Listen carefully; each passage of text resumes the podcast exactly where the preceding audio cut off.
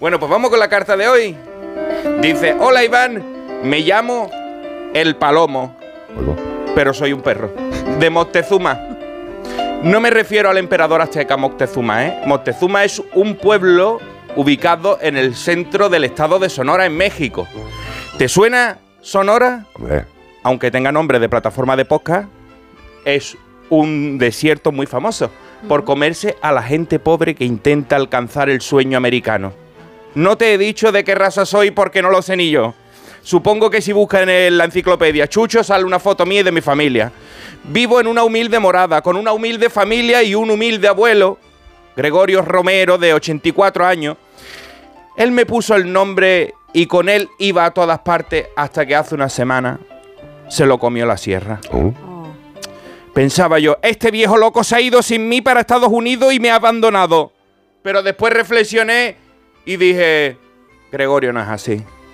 Él me puso el nombre, él me crió y él nunca había tardado tanto en volver.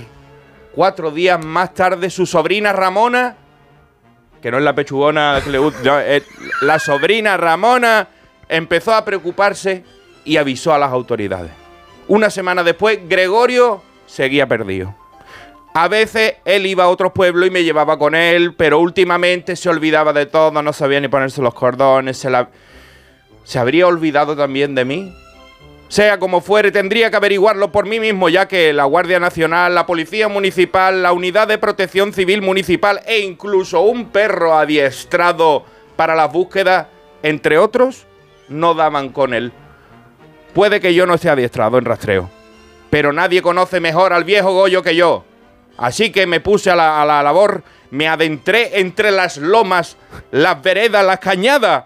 Y mientras los agentes empezaron a seguirme dificultosamente, aunque tengo un poquito de displasia, no voy muy bien, me vinieron siguiendo y no daban crédito. Allí estaba el hombre con su bigote blanco, deshidratado y desnutrido.